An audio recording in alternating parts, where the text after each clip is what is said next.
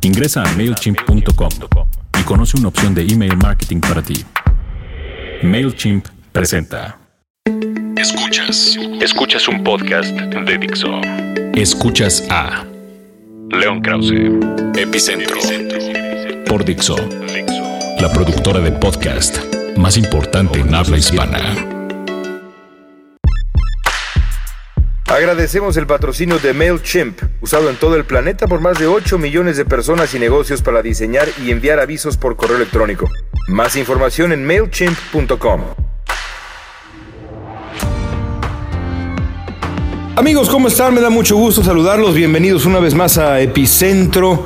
El día de hoy grabando el podcast acá en Nueva York. Estoy por acá para hacer un par de reportajes eh, para Univisión, uno de ellos sobre Enrique Olvera. Tengo el gran honor, el gran gusto de conocer a Enrique Olvera, gran chef mexicano y empresario mexicano desde hace muchos, muchos años. Me gusta mucho la cultura de los restaurantes, me gusta mucho comer, me gusta mucho beber bien también. Es, es una de mis grandes aficiones cuando el tiempo lo, lo permite, cuando la ocasión también lo permite. Y conocí a Enrique eh, hace, pues, insisto, muchos años, cuando apenas comenzaba con, con Puyol, cuando todavía no era eh, eh, el restaurante que es ahora, cuando no tenía, digamos, este énfasis en la comida mexicana y la, gastronomía mexicana, eh, tenía, era, era, era otro estilo el que tenía Puyol, que después fue evolucionando hacia lo que es hoy, que es, pues, esta gran eh, ya muy consolidada reinvención de la gastronomía mexicana desde, desde su base, desde su esencia, desde la esencia de los ingredientes. Y pues al conocer a Enrique desde, desde entonces hasta, hasta hoy, ha sido de verdad asombroso ver su crecimiento, su evolución, no solamente en la cocina, en donde uno tiene el placer de disfrutarlo, eh, sino también como maestro de, de grandes cocineros.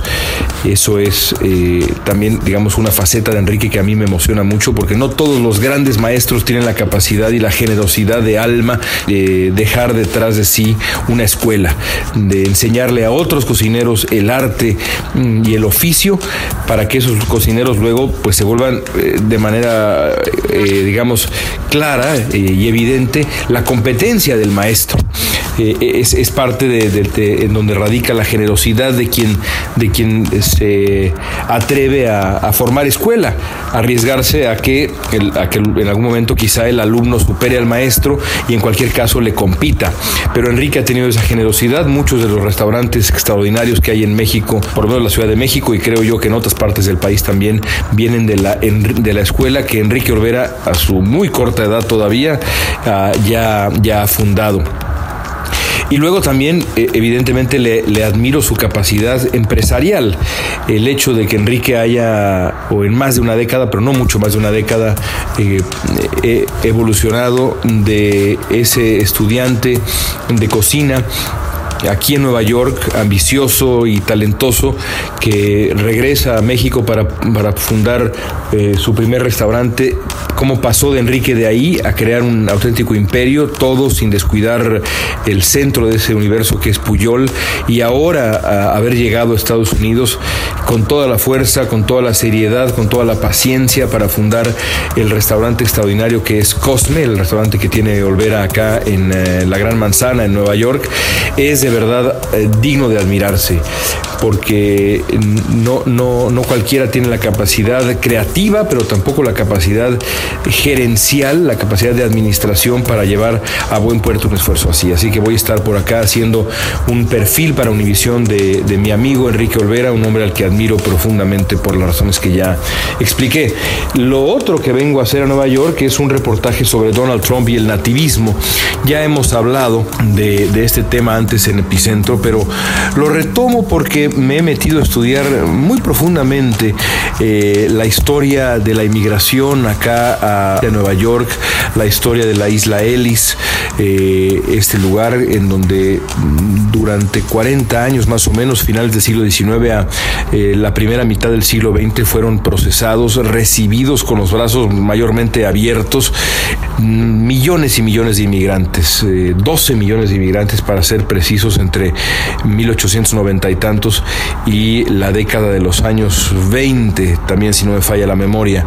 12 millones de personas, imagínense ustedes nada más el espíritu que prevalecía en aquel momento y ni hablar de los años anteriores, ni hablar del siglo XIX cuando Estados Unidos tenía una política pues básicamente de puertas abiertas porque necesitaba de la mano de obra de los inmigrantes para llenar un enorme número de puestos de trabajo, pero no solamente eso, necesitaba de los inmigrantes para eh, poblar, para conquistar, eh, no en ese orden quizá, conquistar y después poblar, eh, pero digamos ambos verbos le quedan perfectamente bien a la necesidad que implicaban los inmigrantes para este país. Necesitaban a los inmigrantes para hacer suyo este, este enorme territorio que es Estados Unidos. Por eso buena parte de las poblaciones inmigrantes que, que llegaron aquí, bueno, sí, claro, muchas se quedaron en la costa noreste de Estados Unidos, en Nueva York, Boston y demás, pero muchos más eh, fueron moviendo hacia el oeste y ocuparon territorios hacia el oeste y hacia el sur que eh, eran, eh, primero que nada, inhóspitos y luego, pues, en muchos sentidos desiertos, pero que se necesitaba ocupar en el buen sentido de la palabra y a veces en el malo, pero digamos, en el buen sentido de la palabra, colonizar para formar a este país, para darle fuerza y forma a Estados Unidos. Eh, también estando acá, pues he podido reflexionar y conocer un poco más sobre la historia del propio Donald Trump y de la enorme paradoja que supone que Trump, un hombre que es nieto de inmigrantes, defienda posiciones tan radicales, tan agresivas en contra de los inmigrantes en este momento. El abuelo de Donald Trump llegó a Estados Unidos, se llamaba Friedrich Drumpf, llegó proveniente de Alemania. Donald Trump es uno de los más de 50 millones de estadounidenses descendientes eh, de alemanes. Su abuelo llegó acá, como decía yo, a los 16 años de edad en 1885 y al muy poco tiempo, quizá una década, se hizo ciudadano y aprovechó toda la larga lista de oportunidades que este país le ofrecía a gente como él, que venía desde muy lejos, pero que quería hacer una vida acá, que quería conquistar eh, la posibilidad de una mejor vida en Estados Unidos.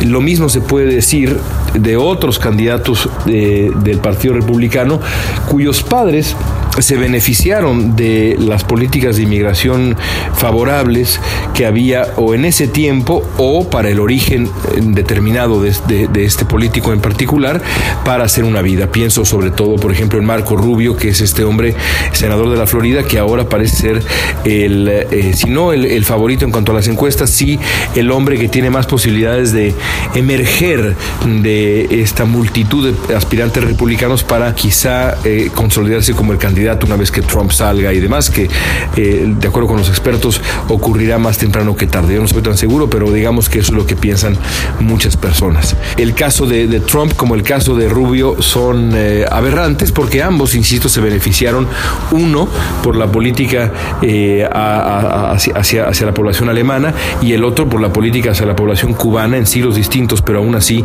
el, el, el ejemplo aplica para construir una vida acá. Es lamentable que su, que, su nieto, el nieto de esos inmigrantes alemanes, en el caso de Donald Trump, y el hijo de esos inmigrantes cubanos, en el caso de Marco Rubio, defiendan ahora posturas que hubieran hecho imposible que sus respectivas familias se acomodaran en Estados Unidos, fueran bien recibidos en Estados Unidos y formaran, en el caso de Trump, por ejemplo, pues un imperio, nada más en, apenas tres generaciones, un auténtico imperio que incluye, insisto, en el caso de Donald Trump, eh, edificios residenciales, comerciales, casinos, hoteles, campos de golf, una larga lista de propiedades que sin la lista de, oportunidades y facilidades que daba este país a inmigrantes como el abuelo Trump simplemente no hubiera sido posible. Así que bueno, eso estoy haciendo por acá.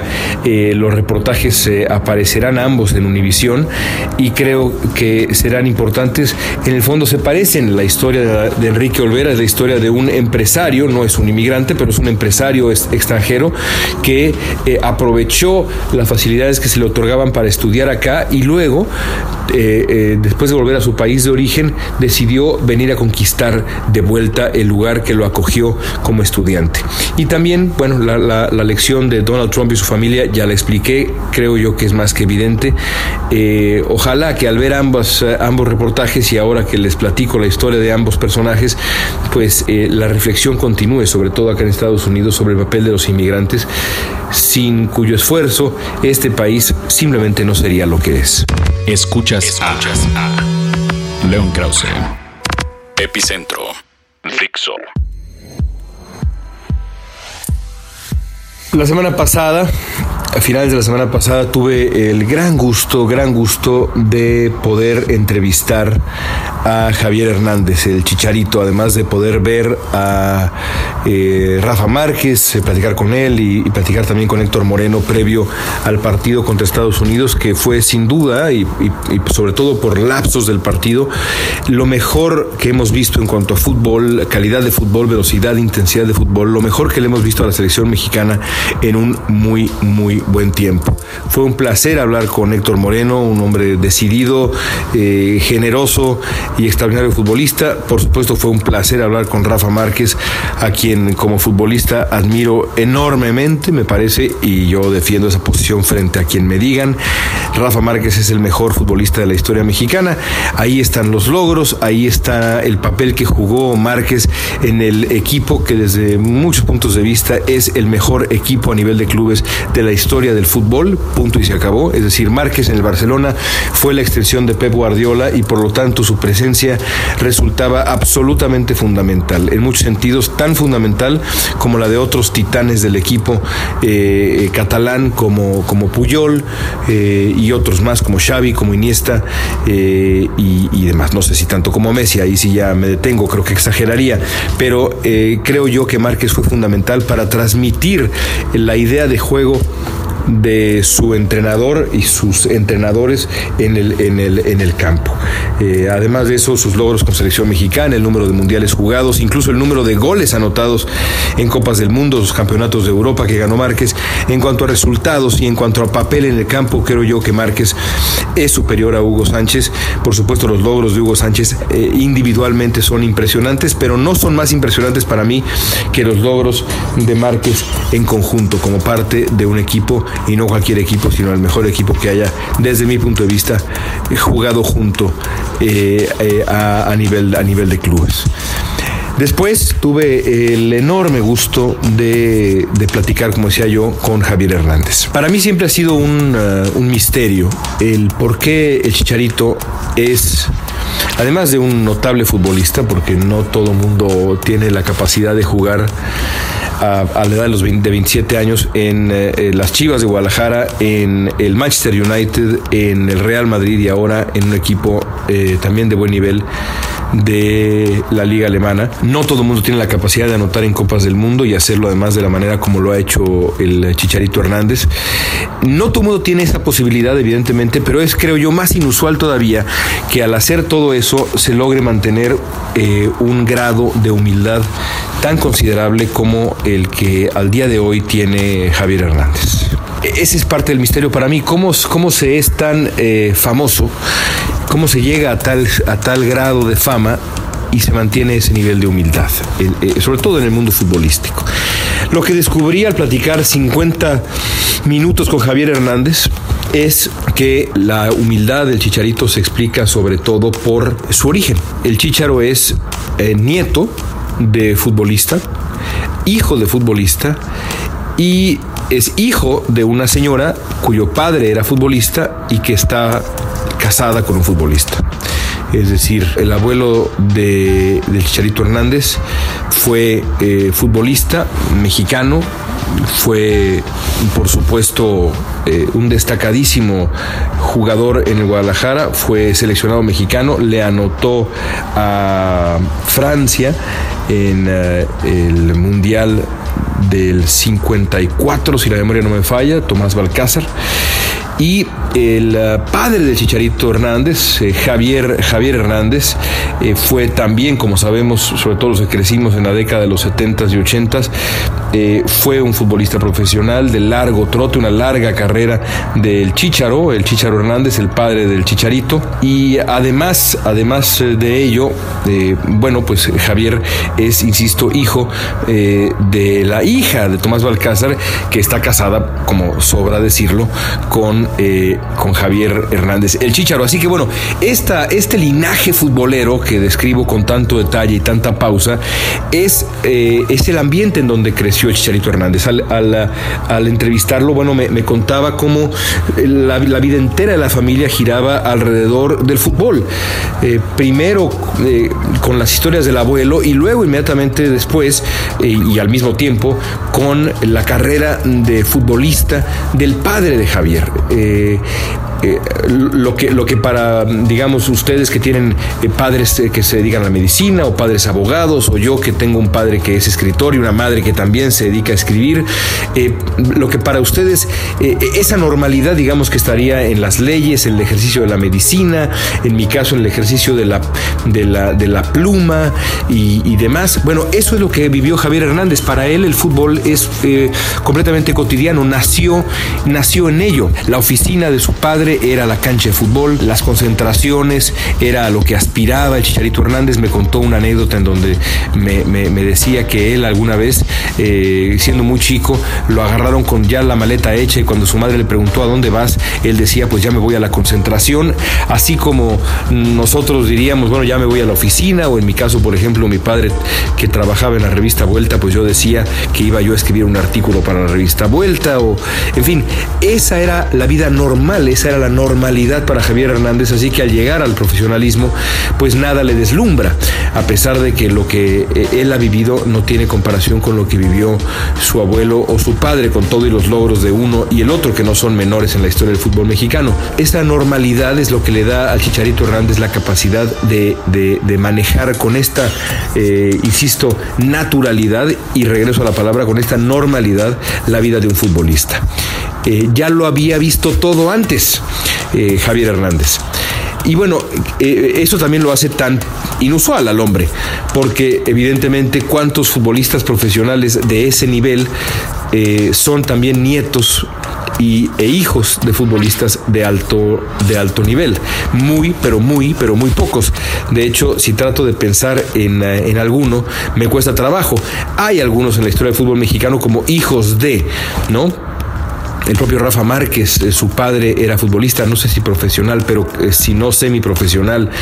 Eh, sabemos que los hermanos Dos Santos, recuerdo a, Davino, a los hermanos Davino también, que, que eran hijos de un futbolista, del Tarzán Davino, pero no hay muchos otros ejemplos y por supuesto hay muy pocos ejemplos de tercera generación de futbolistas. Y yo creo que así se explica mucho de la magia del carácter del Chicharito Hernández, a quien encontré humilde, sensible, decidido, y agradecido con la vida. Es un hombre de una gran, de un gran, una gran capacidad de agradecimiento, eh, de una gran paciencia para esperar su momento, el momento de consagración. Y, encontré a un hombre, a un hombre hecho y derecho, un señor ya de 27 años de edad, que agradece las dificultades que le ha presentado la vida en los clubes en los que ha estado, que no son pocas las dificultades, eh, y también eh, ha aprendido de ellas. Así que bueno, un auténtico privilegio entrevistar a Javier Hernández y mucho más en la previa del partido México-Estados Unidos que fue pues fascinante.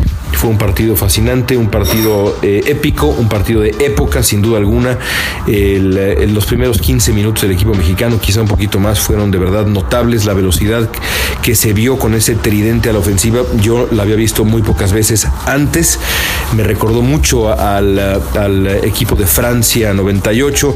Me recordó por momentos también a los momentos más virtuosos, eh, sí, del equipo de, de Miguel Herrera, pero también de pronto el equipo de la Volpe podía atacar así, con esa verticalidad. En fin, pocas veces había yo visto algo así. Habrá que reconocerle a Ricardo Tuca Ferretti el trabajo extraordinario que hizo con los jugadores en muy poco tiempo.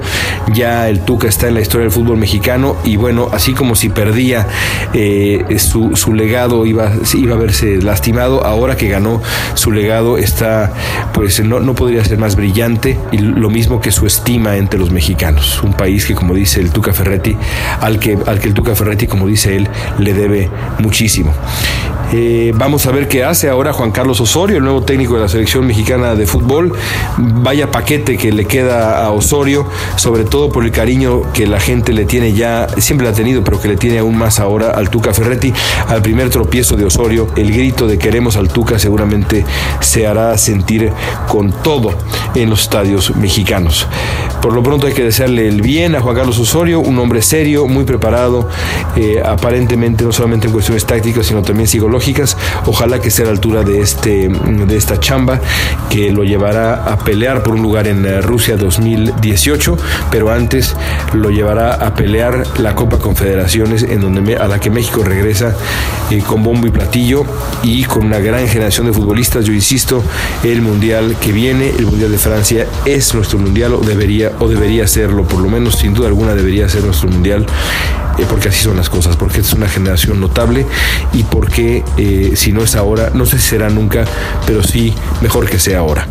Regresamos con León Krause, Epicentro. Y por último, en este epicentro un tanto breve y muy muy futbolero eh, del día de hoy, yo quiero, quiero cerrar con una reflexión breve sobre eh, el Tuca Ferretti. Hace, creo yo, algún tiempo ya compartí algunos puntos de vista aquí con ustedes sobre, sobre el Tuca. Eh, en cualquier caso, escribí un texto para Letras Libres sobre, sobre el Tuca Ferretti, recordando cómo fue que lo conocí, cómo fue que hace muchos, muchos años, quizá 20 años, yo creo, más era yo un eh, reportero de deportes para el periódico Reforma. Eh, me dedicaba a hacer entrevistas de semblanza con los futbolistas, eh, entrevistas biográficas. Tenía yo 18 años, no más de 18 años. Y un día fui al entrenamiento de Pumas y ahí vi a, a Tuca Ferretti volverse loco con con Tiba, José Damasceno Tiba, aquel futbolista brasileño que eh, estuvo en, Pumas y luego estuvo en varios otros equipos, en fin, hizo carrera en, México, también estuvo en el Celaya de Butragueño, en fin, buen, buen futbolista. Y el Tuca, lo, lo qué barbaridad, lo casi lo agredía, podría decir yo, pero eh, no, no, llegó a tanto, pero casi, casi, casi. De verdad, pocas veces he visto a una persona más furiosa con otra persona por algún error cometido en la, vida profesional. Después, conforme fueron pasando los años, eh, el Tuca Ferretti, pues evidentemente envejeció, pero su, su amor por el fútbol y sus ganas de demostrarle a los muchachos con los que trabaja que eh, la dedicación y el esfuerzo tienen que ser eh, iguales sin importar la circunstancia, se ha mantenido. Eh, me acuerdo que hace algunos meses me llegó ese video ya famoso en donde el Tuca explota de la misma manera como yo lo vi explotar contra Tiba hace veintitantos años, contra sus jugadores de Tigres porque estaban haciendo mal un recorrido y, y entonces el Tuca se desespera, el Tuca que tiene sesenta y tantos años, se desespera y decide mostrarles él mismo a sus sesenta y tantos años cómo se hacen las cosas y hace el movimiento perfecto y golpea la pelota perfecto y anota un gol hermoso como los que metía eh, cuando era futbolista. Esa es la gran lección que, yo me, que yo me llevo de Ricardo Ferretti. Eso y ahora su sensibilidad e incluso su ternura al referirse a México y a lo que México le ha dado y a lo que ha significado nuestro país para él. Eh, decía yo en aquel texto en Letras Libres que para mí el Tuca es el brasileño más mexicano que, que haya existido jamás y, y, lo sostengo, no solamente por lo que ha hecho ahora, que es lo de menos, aunque se lo agradecemos mucho, sino por la manera como ha hecho suyo este país eh, y, sus, eh, y, su idiosincrasia y sus usos y costumbres y sus groserías, insisto que no hay nadie, no conozco a nadie, ni siquiera un mexicano que, este, que, sea, que sea más elocuente y sea sea más preciso en el uso de nuestras groserías maravillosas que el Tuca Ferretti, que las disfruta, que las goza, que las, las pone en el paladar y las saborea. Así que bueno, eh, felicidades a Ricardo Tuca Ferretti, un hombre ejemplar, un profesional ejemplar y bueno, lo vamos a, lo vamos a extrañar. Vaya paquete que le queda al nuevo técnico de la selección mexicana, el señor Osorio. En fin, amigos, gracias, gracias. Ojalá les guste el fútbol, pero bueno, supongo que si no les gustara el fútbol no estarían escuchando Epicentro semana a semana porque aquí creo yo ya está volviendo tradición incluir algo futbolero entre los comentarios que, que improvisamos acá semana a semana, esta plática completamente libre y suelta e improvisada que hacemos semana a semana en Epicentro. Así que bueno, gracias por escucharnos, nos escuchamos de nuevo la próxima semana. Tengan, tengan eh, mientras tanto un buen resto de semana. Creo que dije semana tres veces seguidas. Bueno, en fin, insisto, es improvisado esto. Gracias.